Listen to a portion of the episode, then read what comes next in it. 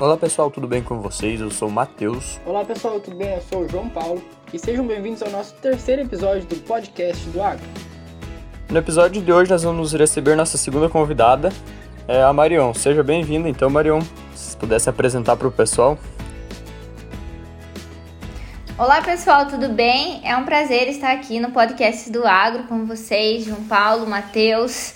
Eu sou a Marion, como os meninos falaram, sou Marion Strack Dali Carbonari, sou formada pela Universidade Estadual de Ponta Grossa, que fica na região dos Campos Gerais do Paraná, e tenho mestrado e doutorado na área de zootecnia, minha formação é zootecnia, né?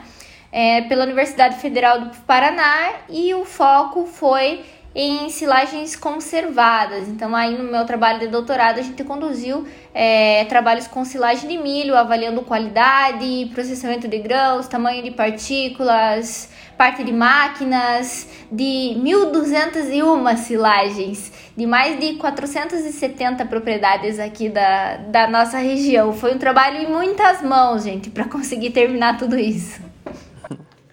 Complexo. Então, pessoal, é, como a nossa convidada aí se, ela se apresentou, o nosso episódio hoje vai ser focado em silagem. Então a gente já preparou algumas perguntas para que a gente possa, é, como eu falei com a Camila, extrair o máximo de informação no mínimo tempo, né? Então, Matheus, acho que tu pode começar com uma pergunta aí para ela. Bom, então, Marion, para começar, quais são os principais componentes da silagem? Tá, então como meninos falaram ali, o nosso foco hoje, existem vários tipos de silagem, né? Nosso foco é falar sobre a silagem de milho, então a gente vai especificar os componentes da silagem de milho. Então vamos pensar assim, ó, lá numa, numa planta de milho, os principais componentes, a gente vai ter as folhas, nós vamos ter o como e nós vamos ter a espiga que vai ter os grãos. Nós podemos considerar esses como principais. Quais são os nutrientes que a gente vai ter em cada um desses elementos? Nós sabemos que a silagem de milho é uma fonte volumosa energética, né? Então, é fonte volumosa, vai ser composto pelo, pelo colmo ali, que vai nos denotar fibra, e nós queremos que essa fibra seja bem digestível nós temos também é, as folhas, que vão ter a grande maioria do teor de proteína bruta, mas o nosso foco principal, quando nós falamos em silagem de milho, é trabalhar com os grãos que ficam na espiga. Por que os grãos, gente? Porque é dentro dos grãos de milho que nós vamos ter o amido. E é esse amido que vai fazer com que a silagem de milho aí seja conhecida por ter um alto teor energético para os nossos animais. Então, principais componentes é, é o como, são as folhas, os grãos e para nós o foco principal aqui são esses grãos que vão nos demandar a energia, né? É, falando em energia, em percentual de amido, Marião, qual seria uma, uma porcentagem boa para considerar uma silagem boa, assim, de amido? Então, assim, existem muitas variações, né, em relação à silagem de milho, mas aqui na nossa região, é, a média de acordo com os dados que nós temos levantado, é 35% de amido. Silagens com 35, 36, 37 são valores bons, mas já alcançamos picos aí de 41% de, de amido, né? Mas isso são exceções. Se nós considerarmos Uma silagem 30... top, né? Se isso, Matheus, silagem, silagem top, top mesmo. 35% de amido já são valores considerados muito bons, muito bons, 35%. Não é qualquer local, não é qualquer manejo que a gente consegue ter esses 35% de amido. Por isso que a gente precisa pensar muito em relação a manejo também dessa silagem, né? É, durante a produção do milho, o que a gente pode fazer para conseguir chegar lá no final com esse maior número de amido, no caso? Então, são vários, vários aspectos que a gente deve considerar, João Paulo. Quando nós falamos em silagem, silagem de milho, nós temos que considerar vários fatores. Fatores relacionados à lavoura, fatores relacionados ao processo de ensilagem, então fatores relacionados a como vai ser essa conservação dentro do silo e depois também como é que vai ser essa retirada e como que vai ser o fornecimento dessa silagem para os animais. Quando nós estamos pensando em lavoura, nós temos que entender que mesmo que seja utilizado para silagem, todos os tratos culturais, correção de solo, adubação, escolha de híbrido, é utilização de inseticidas, fungicidas, herbicidas, quando necessário, também devem ser feitos para lavouras que serão utilizadas para silagem. Então, todos esses cuidados, esses monitoramentos agronômicos devem ser feitos durante a a lavoura. E aí depois, né, toda a parte de ensilagem que a gente vai discutir um pouquinho no decorrer aqui do podcast. É um complexo de manejo, então, né? Isso mesmo, Matheus. A gente precisa é, realmente estar conectado. A gente diz que silagem é conexão. Conexão da lavoura, conexão do silo, conexão do fornecimento desse, desse material, dessa silagem para os animais tudo conectado.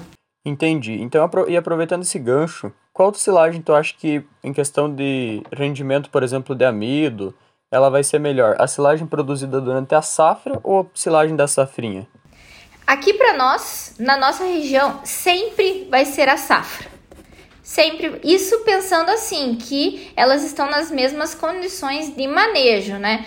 Pelo, pela, pela temperatura, pelas condições edafoclimáticas da nossa região, nós consideramos sempre a safra melhor do que a safrinha, com mais produção e mais qualidade bromatológica, que é o que a gente quer, também produção de massa e também qualidade bromatológica, né? Na, na região que nós estamos, época ideal de semeadura de safra é final de setembro até o início de outubro. É aí que a gente tem as melhores condições. E claro que aqui nós estamos numa região alta, com alta altitude, nós estamos 900, 950 metros. acima do nível do mar. Isso faz com que é, as nossas silagens, elas também, além de todas as tecnologias empregadas, toda a qualidade que, que a gente trabalha, né? Isso também beneficia a, a produção de silagem, as nossas temperaturas, as nossas condições edafoclimáticas. Os produtores de leite da nossa região, é, eu estava vendo uma, uma palestra hoje e em torno de 75% de todo o milho produzido aqui no Brasil é safrinha. E esse valor tende a aumentar. Mas se a gente chegar aqui na nossa região, se fosse há uns 5 anos atrás, nós não tínhamos nada de, de safrinha ou muito pouco, agora está aumentando, mas ainda o carro-chefe é a safra. Os produtores de leite não abrem mão de ter um bom milho silagem na safra. É muito por causa da soja, né? É, vazio sanitário, enfim. Isso, exatamente. E, e como aqui, né? Os produtores têm pouca área e têm muitos animais, eles não podem, digamos, se dar ao luxo aí de não produzirem o milho de uma forma é, adequada, pois vai ser a silagem de milho que vai ser a base da alimentação desses animais, principalmente aqueles que ficam em confinamento, né? É até um pouco cultural, eu acho, porque aqui, mesmo com. tem bastante pequeno produtor de leite, mas o principal ainda acaba sendo o soja, né? Então a safrinha é o mais comum para silagem aqui. Só que a safrinha ela tem bastante desafios, né? É um clima um pouco mais inseguro, né? E por vezes pode acontecer de dar uma geada e prejudicar muito esse milho. O que, que a gente pode fazer para mitigar algum problema com geada?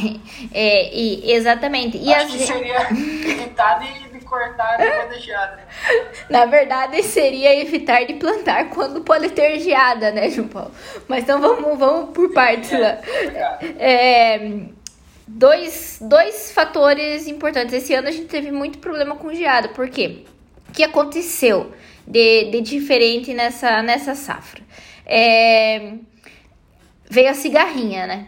Tinha muitos produtores. Isso foi um, um, problema grande, né, Matheus? Tinha muitos produtores que não estavam com. não estavam preparados para essa chegada aí da cigarrinha, que não era um problema que a gente tinha. Não, a gente não, não era um problema que a gente tinha na, na, na região, né? E acabou. É recente, né? Isso. Conhece muito sobre. Isso. É, então, no, em outras regiões do Brasil, é, centro-oeste, sudeste, já era uma coisa mais conhecida. Aqui a gente sabia que estava chegando, em algumas regiões mais quentes já estavam chegando, mas na nossa região mais fria aqui, que a gente considera Castro, é, Carambeí, né, que são regiões bem mais, regiões mais frias, não se esperava-se que talvez chegasse com tanta, é, tanta frequência frequência não, com tanta intensidade assim, né? Então, alguns produtores que estavam com híbridos que eram bem suscetíveis tiveram grandes problemas na sua safra. E aí, o que, que aconteceu? Alguns passaram a apagar o fogo aí plantando safrinha. E algumas dessas safrinhas foram muito tardias. E esse ano, ao contrário de dos três últimos, três, quatro, três, quatro últimos anos, nós tivemos geadas fortes. Teve locais que chegou na madrugada nas baixadas a menos 8 graus, gente. Então, é difícil de ver, né? Nossa, menos 8 graus é muita coisa. E assim, milho não. Quando é, dependendo do local, uma geada não tão agressiva, que ele só dá aquela tostadinha na ponta dos milho, do milho, ele até consegue.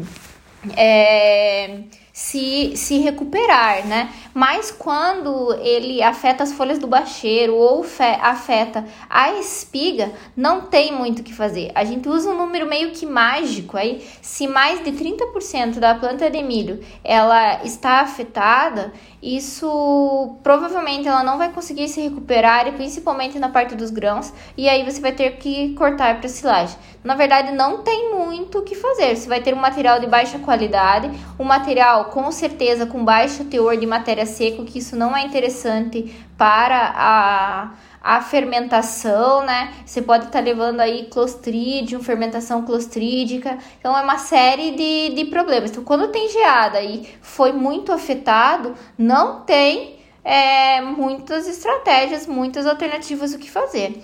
E aqueles produtores pequenos que têm pouca área e que mesmo assim plantam soja, ao invés de estar tá plantando milho na safra, talvez tenha que colocar isso na ponta do lápis e dar uma olhada se realmente vale a pena. Porque o que, que geralmente vai acontecer? Eu vou ter uma boa lavoura de soja, depois eu vou ter uma silagem de milho bem mais ou menos, e aí eu vou ter um baixo amido. Lá na minha dieta dos animais, eu vou ter que estar tá inserindo um fubá e colocando concentrado. Será que se a gente colocar tudo isso na ponta do lápis, isso realmente vale a pena? Então não sei, essa conta a gente não sabe. É de sentar junto com esses pequenos produtores e ver se realmente está valendo a pena essa safra de soja para um milho de menor qualidade. Né?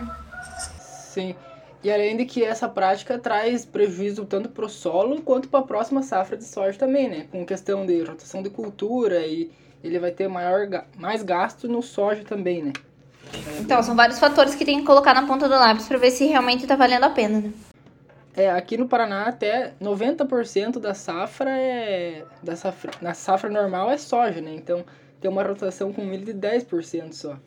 E daí, se tu pensar na tua região, esses 10% deve ser aí na tua região quase, porque... Gente, eu ia falar exatamente isso. Provavelmente esses 10% é aqui na, aqui, na nossa, aqui na nossa região, ou grande parte desses 10% é na nossa região. Porque aqui, quando o produtor de leite nem pensa, é milho, eles já estão startando milho aqui. Já tem produtor que já está começando a, a plantar milho, não, não pensa, nem, nem cogita plantar, plantar soja é produzir comida, comida e comida. Sim, aqui a gente trabalha com gado confinado, né? Agora eu vou puxar umas outras coisas. É, eu queria ter um, uma noção de como calcular, por exemplo, quanto a mais que eu vou engordar com aquele milho de mais qualidade, entende? Tá, então, assim, não é não é muito simples de, de se calcular assim, mas o que, que a gente tem feito para para mostrar para o produtor, é, ver junto com quem faz a dieta, o nutricionista, é calcular o custo disso e colocar dentro dos programas de formulação. A gente fazia muito isso para mostrar que vale a pena você ter uma silagem de qualidade. Então você põe lá o mesmo incremento, tanto X% lá na, na dieta, tanto gado de leite quanto gado de corte, de uma silagem com 20% de amido. E daí você coloca a mesma coisa com uma silagem com 35% de amido. Esses 15% ali, provavelmente você tem que complementar com outra coisa para você chegar nos teores nutricionais adequados, né? E aí você vai complementar com, com outra fonte energética mais fácil aí, o fubá. Olha quanto tá a saca de milho, olha quanto tá o preço. E aí, a partir disso, os programas de formulação vão dar uns índices para nós de quanto que, se você colocar a mesma é, os mesmos teores nutricionais ali, provavelmente pode ser que o ganho de o ganho de peso seja o mesmo, só que essa dieta com a silagem de 35% de amido vai custar X, a dieta que tinha 20% de, de amido a silagem foi complementado com fubá, ela vai custar X mais 10, por exemplo. É aí que tá a grande questão, né? Ou se você só não complementar com o fubá esse amido, com certeza o ganho de peso vai ser menor. Aí fica a seu critério, né? E você produzir uma silagem com 35% de amido e uma silagem com 20% de amido, os custos de produção não são tão diferentes. Voltando à questão da, da geada, Marion, esse ano aconteceu aqui em casa, né? A gente tinha um milho na lavoura e a geada torrou tudo. Eu queria saber qual que é o procedimento que a gente tem que tomar. Tipo, eu tenho que fazer a silagem o mais rápido possível? Posso esperar um pouco? O que que eu tenho que... Como que eu tenho que proceder, né? A gente ficou meio que sem saber na hora. Então, na verdade, Matheus, quando, quando geou, meu celular não parou de tocar. É, a primeira geada forte que teve, porque tinha muito milho no, no campo ainda. Tem tem vários fatores. Tem aqueles que defendem que você tem que cortar rápido e tem aqueles que defendem que você não tem que cortar muito rápido.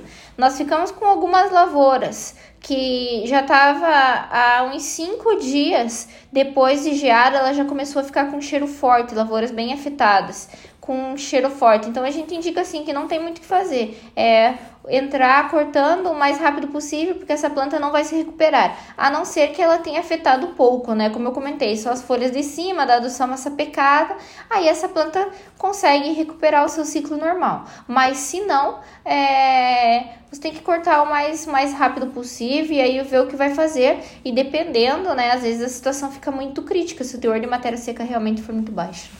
Em que fase que tava nessa planta? É, não tem muito o que fazer então. É pegar e entrar. É, não, não tem, não tem muita. Por isso que a, a ideia, né, é você escalonar isso. É você ver todas as estratégias para você é, fazer a semeadura desse milho no momento adequado, né? Para tentar fugir disso. Exatamente, para tentar fugir disso. É, esse ano, nossa, foi muito tarde os plantios da safrinha. E veio muita geada, né? e aí ferrou tudo. É, exatamente. Outra questão, Marion, é a questão do ponto de corte. Como que eu faço para definir? Eu analiso só os dois terços do grão, os dois terços leitosos, né?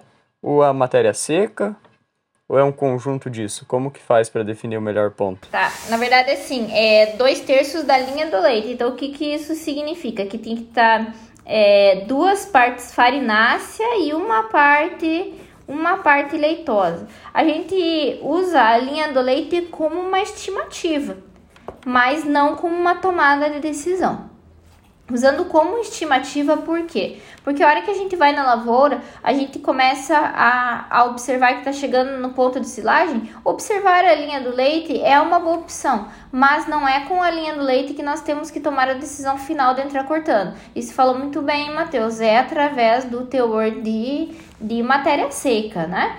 Então você pode realmente utilizar como estimativa. Eu gosto muito, gente, quando a gente corta a vai quebrar a espiga, eu gosto de cortar com um canivete para observar por dentro como é que tá, se tá duas partes farináceas e uma parte leitosa. Eu não gosto muito de olhar só por fora, sabe? Eu gosto de, de olhar por, sim, por sim. dentro, isso me dá um, um norte, um norte melhor.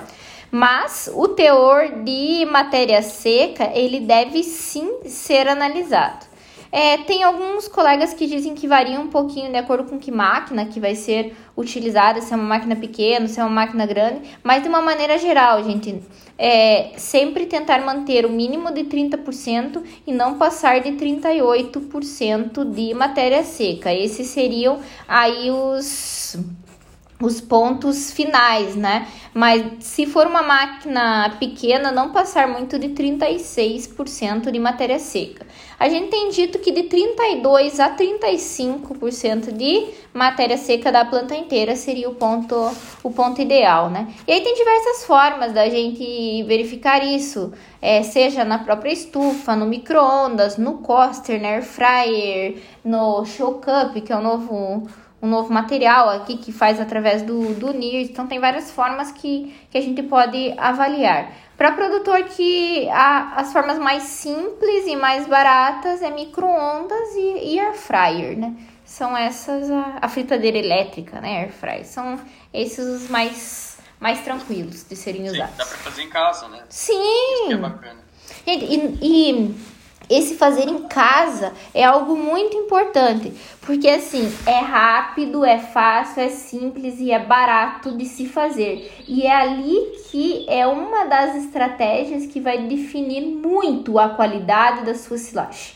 Tá, então vamos lá, vamos pensar assim, como que a gente é, Passando rapidamente, né, pessoal, para como que faz no micro-ondas. Quem tiver mais interesse depois pode entrar em contato com a gente que a gente explica é, com, com mais calma. Se vai lá na lavoura, vai escolher aleatoriamente mais 5 ou 6 plantas, você vai picar elas, vai pesar 100 gramas e vai colocar com atrás do micro-ondas, é, dentro do micro-ondas, mas mais no fundo, né, é um copo com água e essas 100 gramas vai colocar na potência máxima do micro-ondas durante 5 minutos, vai tirar, vai colocar mais 3 minutos, vai tirar, vai mexer e vai indo de 1 um em 1 um minuto até estabilizar o peso. Então, se eu pesei lá 100 gramas de silagem, depois da secagem ele deu 30 gramas, isso quer dizer que a minha, a minha planta inteira lá tá com 30% de matéria seca. Se a gente for fazer na, na air fryer, existem várias metodologias. A mais prática é você colocar a 100 graus e você deixar durante 30, 40 minutos. Então também pesou as 100 gramas, colocou na air fryer 30, 40, 40 minutos. E se lá deu também seus, suas 30 gramas depois, isso quer dizer que estava com 30% de matéria seca. Aí, pessoal, fica a dica para a próxima safra. Exatamente. Na verdade, fica a dica não, fica exato. Façam isso, gente. Uma obrigação. Fica uma obrigação aí. É, fica, fica aí uma obrigação, né, de se fazer para realmente monitorar esse teor de matéria seca que é extremamente importante. É, eu queria citar também uma experiência que a gente teve esse ano, que foi assim, esse ano a gente tinha três dias para fazer a silagem e no quarto dia deu a geada. E tava com 31% de matéria seca. Então a gente. Nesse caso, a gente não poderia esperar mais, né, Marião? Tem que, tem que tomar a decisão e tem que fazer a silagem. É, porque o prejuízo ia ser muito maior, né? Com certeza. Não, tranquilo, 31%, sabendo que ia ter geada, ah, entra cortando sem dúvida alguma. Essa tomada de decisão, com certeza. Não teria dúvida nenhuma, cortaria com certeza absoluta. Exato. Bem como, tipo, tá a previsão de vários dias de chuva também, quem sabe tu pode pensar e botar na balança. Né? Isso, e principalmente quando a gente faz silagem em janeiro, aqui o pessoal faz muito silagem em janeiro. É, então tem que, tem que realmente prestar atenção aí no que, no que você tá fazendo em relação a se vai chover, se não vai chover, porque parou, né? Fez silagem na chuva é, começou a chover, não vai fazer silagem, né? Não tem como. Então, é, tem, que, tem que analisar isso, né? Mas, por exemplo, se... É, um, um exemplo lá. Da chuva é um pouquinho diferente quando a gente fala em relação a, a, a geada. Se eu tenho milho com 31% de matéria seca e vai ficar 5 dias chovendo, eu esperaria. Eu esperaria para fazer depois. Porque a chuva não vai matar, não vai fazer nada com a planta, né? E sim ela vai estabilizar a matéria seca dela. É, esperaria passar esses cinco dias de chuva, esperaria uns dois dias de sol, e aí quando fosse fazer, provavelmente essa planta ia estar com 33% de matéria seca, não ia ter subido muito. Mas é diferente da geada, porque a geada ia matar essa, essa planta, né? Então tomaria, entraria é, cortando. Se fosse dias de chuva, dependendo de cinco dias, nesse exemplo, teria como segurar. A não ser que você está com lá é, 34% de, de matéria seca, é, entraria cortando. 33% de matéria seca, vai chover durante cinco dias, entraria cortando antes da chuva, né? Então são todas tomadas de decisões aí que a gente tem que fazer de acordo com o que está acontecendo no ano, o que está acontecendo na safra, se baseando na teoria, mas nem sempre a teoria é perfeita, a, a, nem sempre se baseando na teoria, mas na prática, né? Nem sempre a prática é perfeita e a gente vai adaptando da, da melhor forma possível. Em questão de tamanho de corte, como que eu faço para escolher o melhor, Marion? Na verdade, sim, é, isso vai variar muito de máquina para máquina. O que a gente tem que tomar por base é sempre é, tentar ter o. Existe o. Não sei se vocês conhecem o jogo de peneiras, a Penn State, que foi desenvolvido pela Universidade da Pensilvânia. Esse jogo de peneiras ele nos auxilia a entender o tamanho de partículas e a distribuição desse tamanho de, de partículas. É um jogo com quatro peneiras, onde a gente pesa, no momento que está fazendo a silagem, 500 gramas de, de material faz as agitações, os 40 ciclos lá, e ela vai determinar de 3 a 8% de partículas acima da peneira de 19 milímetros, de 45 a 65% na peneira que é de 8 a 19 milímetros, de 20 a 30% na peneira que é de 4 a 8 milímetros e menos que 10% em partículas que são menores do que, do que 4 milímetros. Então a gente tem que se basear por esse jogo de peneiras aqui, tá? É sempre importante ter. É o melhor jeito da gente estar é, regulando a máquina, seja máquina grande,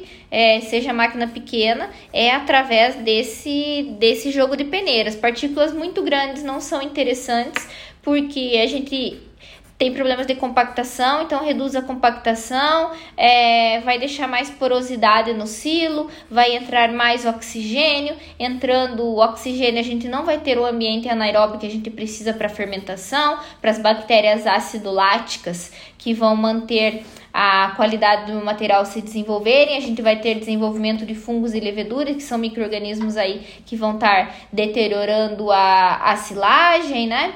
É, se as partículas muito grandes também, quando você fornece para os animais, os animais vão selecionar no coxo, então nós vamos ter desperdício desse material que os animais não vão não vão comer. Aí partículas muito pequenas não vão ter fibra efetiva para esses animais ruminarem, para deixar o ambiente ruminal saudável, pode ter problemas de acidose, dependendo se não tiver nenhuma outra fonte de fibra na dieta. Então, tamanho de partícula, gente, é sempre monitorado pela Penn State, por esse jogo de peneiras aqui desenvolvidos pela Universidade da Pensilvânia. E aí o tamanho de picagem ali vai depender de, de cada máquina, seja é, colocar lá 18, 20, 20 milímetros na, na máquina, 17, mas sempre se baseando pela distribuição desse jogo de peneiras. E Marion, é, na peneira ali a gente consegue ter uma base do, do processamento dos grãos? Ah, João, essa pergunta é muito interessante. É, a gente consegue sim ter uma base, a gente consegue verificar ali na terceira peneira que é a gente consegue ver mais ou menos quanto que os grãos estão processados, mas o processamento dos grãos, junto com o tamanho de partículas, é um dos fatores que nós temos que monitorar no momento da colheita e estão extremamente atrelados aí ao sucesso, à digestibilidade e o aproveitamento do amido pelos animais dessas, dessas silagens. Existe uma metodologia bem simples para a gente avaliar o processamento dos grãos, que também não tem custo nenhum, é rápido, fácil e extremamente eficiente dá um resultado muito importante. É pegar um recipiente, um volume de um litro, então um copo que tem um volume de um litro, e na hora que o caminhão lá tá basculando no silo, é, esse material picado, você pega um, um, litro, né? Você coloca, não precisa socar ali, você só pega um, é, o volume de um litro dessa silagem Coloca numa superfície plana e conta quantos grãos inteiros ou mais que a metade tem. Então, por exemplo, lá, é, tem grão pela metade ou grão inteiro, você separa, separa e separa é, desse volume de um litro e conta. Se tiver mais que dois grãos inteiros ou mais que a metade, o na verdade é assim, se tiver mais que quatro grãos inteiros ou mais que metade, o processamento não está bom. Nós precisamos ter no máximo dois grãos inteiros ou mais que a metade para ser considerado um processamento bom. E por que fazer isso? Porque a quebra do grão, o processamento do grão, ele está relacionado ao quanto que o animal vai absorver de toda essa silagem, na verdade, o quanto vai a, é, digerir ou degradar. Nós falamos lá que silagens com 35% de amido, elas são consideradas adequadas. Mas nós podemos ter duas silagens de, com diferentes aproveitamentos com os mesmos 35% de amido. Se é, eu tenho uma silagem com 35% de amido, onde tem muitos grãos inteiros, a digestibilidade, o aproveitamento energético dessa silagem vai ser muito menor do que uma silagem com 35% de amido, que vai ter um ótimo processamento de, de grãos. Então, essa é uma estratégia muito interessante para se fazer. Nós fizemos um levantamento e vacas que estavam comendo silagens com grãos processados, elas estavam produzindo 900 ml, ou seja, quase um litro a mais de leite do que vacas que estavam comendo silagens com processamento inadequado. Isso funciona para gado de corte também. De acordo com dados da literatura, é, animais que estavam comendo silagens com grãos processados, eles estavam ganhando a mais 200 gramas por dia de ganho de peso em relação a animais que comeram silagens não com grãos não processados. A gente pode observar muito bem isso quando a gente vai olhar o esterco. Se no esterco tem muito grão inteiro, batata, pode ir lá e ver que a silagem está com grãos, grãos não processados. Nossa, eu ia te fazer uma pergunta difícil então para comparar naquela mesmo sentido da que eu falei lá atrás, é quanto que se a gente consegue medir a diferença de uma silagem com siladeira aí que não processa direito e de uma autopropelida, que a gente tem que pagar o serviço terceirizado, mas eu acho que a resposta é 200 gramas por dia já responde isso. Mas então deixa eu te responder que nem sempre uma, uma ensiladeira pequena, que é tratorizada, né, ensiladeira de uma ou duas linhas, ela tem processamento ruim. O que, que a gente tem que fazer é, às vezes, trabalhar um pouquinho no tamanho de partículas. Vai ter que reduzir um pouquinho o tamanho de partículas, depois vai ter que colocar. Para animais que ficam no pasto não tem tanto problema, você vai ter que colocar um pressicado, um feno, uma palha, uma outra fonte de fibra. Mas é, tenta processar muito bem o grão.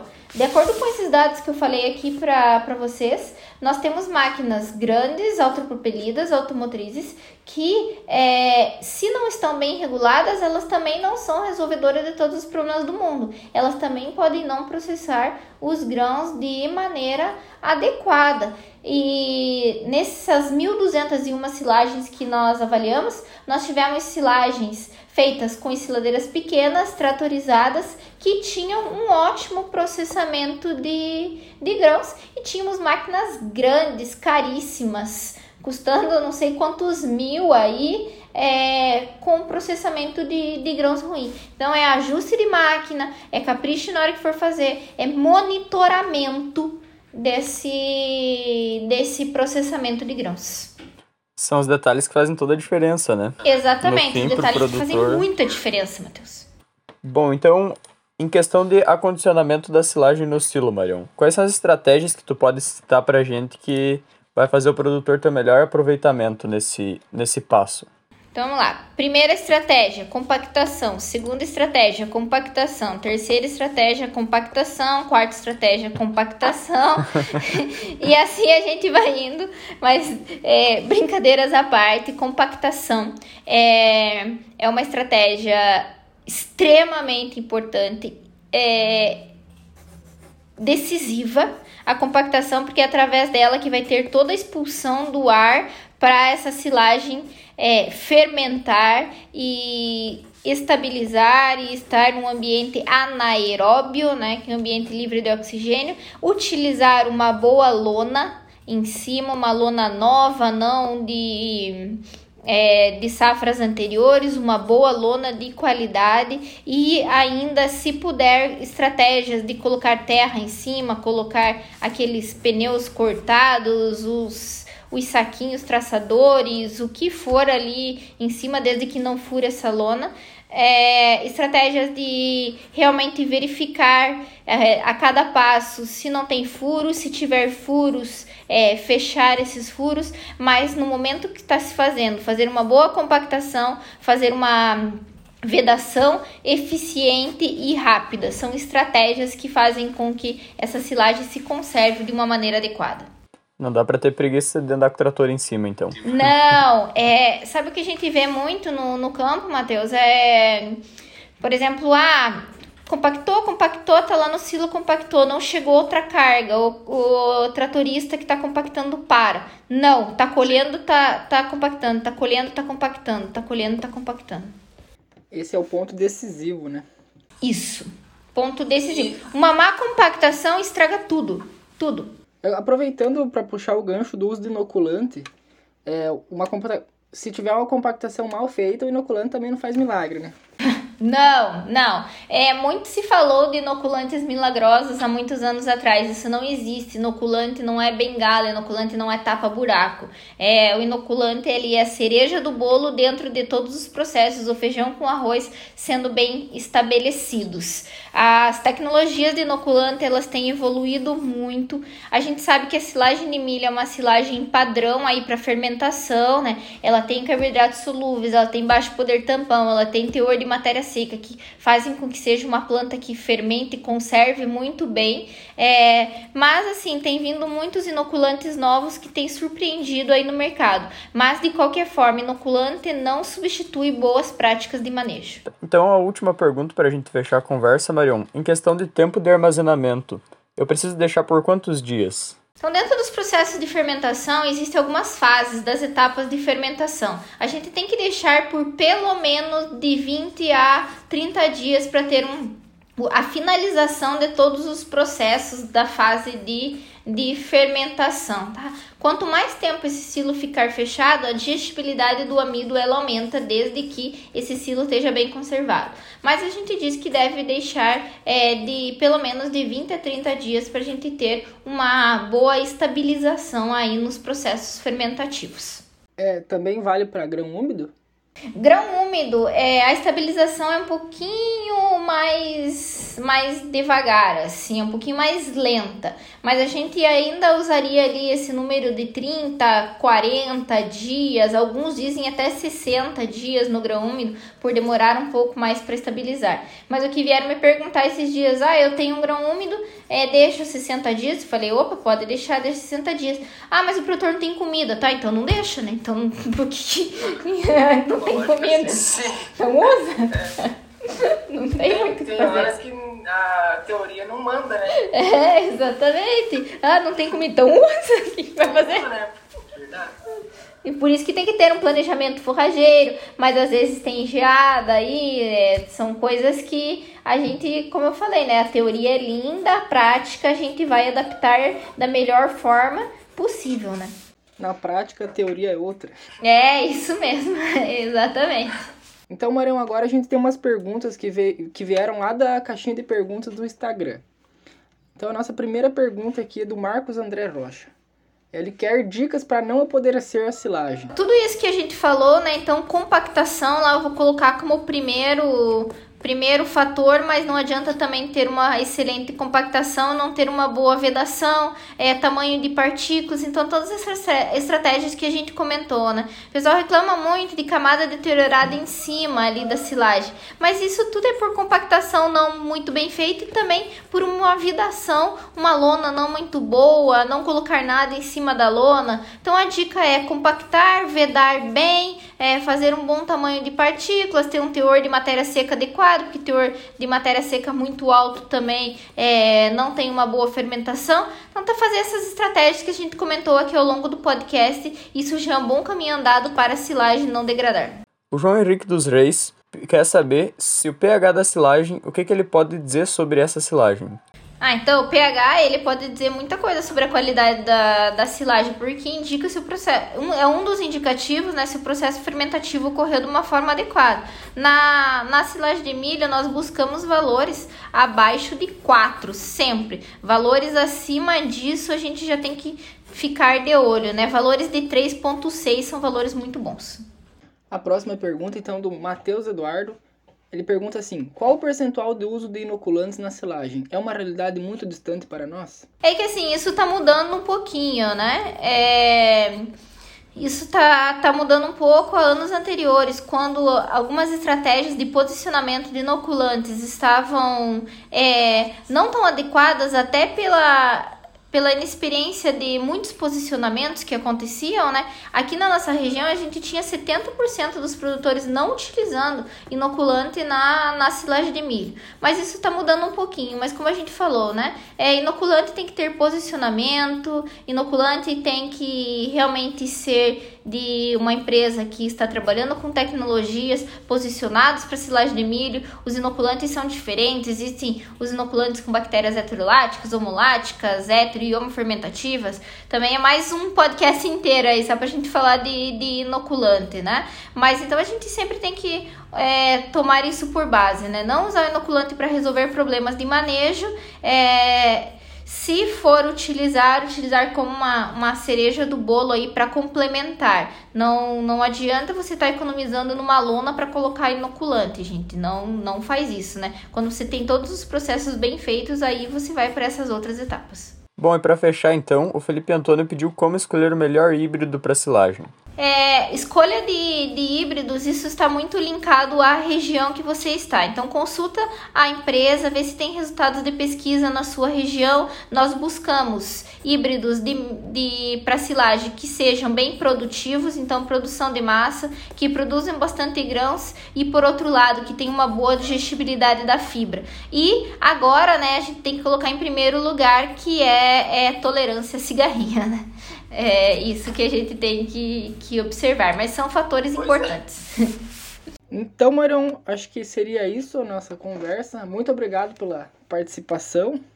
Imagina, eu que eu que agradeço, fico muito feliz, meninos, me colocam à disposição para a gente trocar ideias sobre outros tipos de, de silagem, outras ideias em relação à forragicultura, ou a gente aprofundar algum desses temas aqui. Mas é um prazer também, convido a quem está nos ouvindo para me seguir nas redes sociais, porque lá é, eu sempre posto o nosso dia a dia, postamos também alguns assuntos técnicos, nós temos canal no YouTube, então no Instagram é Marion, Marion com Y, né? Então marion.msdc.consultoria. Lá tem todas as nossas dicas e um pouquinho do nosso dia a dia aqui na, na região. Então já vamos deixar o link, né, do Instagram abaixo na descrição. Muito obrigado mais uma vez, Marion, e sem dúvida vão surgir novos tópicos, né?